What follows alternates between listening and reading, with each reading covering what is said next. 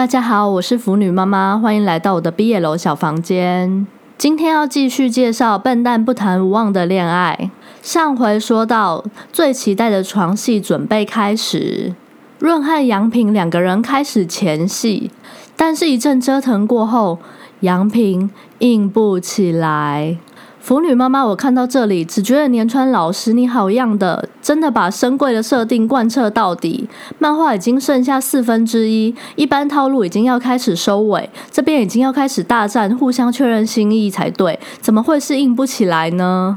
杨平因为自己硬不起来，跟润道歉。润安慰说，杨平有喝酒，状态不好。两人各自怀有心思。润想的是，希望真的是因为喝酒硬不起来，而杨平则是担心自己如果不是因为喝酒硬不起来，而是生理上无法接受男性，该怎么跟润交代？两人后来一起只好聊天睡觉。润跟杨平说，人都有冲动的时候，希望杨平好好想想，但也希望他不要想太多。腐女妈妈觉得从这里可以看出来，润很体贴。她看到杨平介意自己硬不起来，安慰杨平，刚刚他们尝试上床，可能只是一时冲动。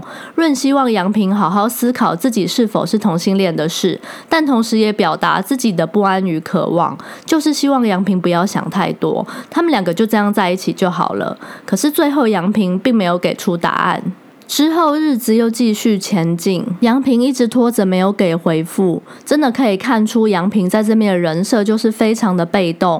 润开始思考要放弃杨平，因为自从他搬来东京，从来没有看过杨平笑。润想着自己该往前走了。而杨平这边则开始思考，想着杨伟的事情，想着不想让润觉得自己杨伟是因为他。但同事一句，杨平是想治好杨伟呢，还是想跟那个对象重新来过？这句话点醒了杨平，杨平开始思考，到底想不想跟润从头再来一次？当年杨平和润互相打手枪时。杨平就发现自己对润有反应，深深觉得这样不正常，把这一切压抑到内心深处，甚至逃到东京念大学，也把唱片都留在老家。回想起了这件往事，杨平走在回家的路上，刚好看到润搀扶着一个人要一起上计程车。杨平觉得他们要去开房间，内心陷入挣扎，想着润有新恋情，自己就能回到从前的生活了。结果最后杨平还是追了上去，终于确认自己是喜欢润的，两人终于确认彼此的心意了。看到这里，腐女妈妈，我真的觉得好累。杨平，你到底有多被动啊？然后我觉得应该要来个床戏做 ending 了吧？最后剩下大概十页，杨平一直逃避阳痿这件事，到底要逃到什么时候？腐女妈妈，我简直是入戏太深。之后，因为杨平一直逃避阳痿这件事情，润某天主动说要试试看。杨平还是不敢面对，很怕自己没办法勃起。润一直鼓励杨平说：“试试看。”杨平此时开始妄想，试着要让自己兴奋起来。在杨平的妄想中，他推倒的是高中时期的润，然后画面切到现在，现在的润高兴的大叫：“杨平终于勃起了！”故事结束。接下来说说腐女妈妈我自己的心得。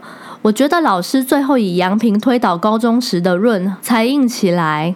这样的结尾收得很好，因为剧情一直到最后一页，我们读者或甚至杨平自己都不能确定杨平到底是不是同性恋，能不能在生理上接受男性。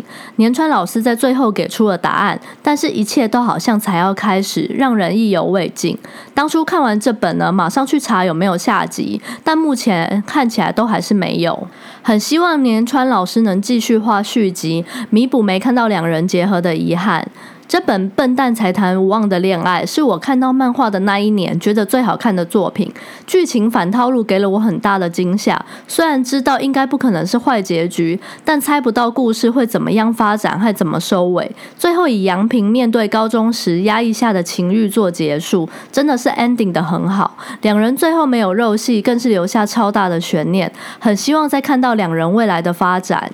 腐女妈妈，我觉得这部作品真的把深贵刻画的很好，从杨平的人设到杨平的心理变化，漫画中都一步步的铺陈，最后再回头重看时，会发现细节都交代的很清楚，言语真的很难完全形容。希望我的介绍可以抛砖引玉，让喜欢剧情向的朋友们亲自去看书体验一下。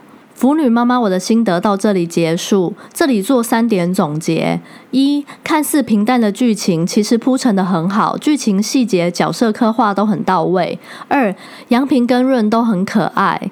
三很少 BL 漫画让腐女妈妈我看完后还超想看续集，在心里疯狂敲完这对 CP 的后续。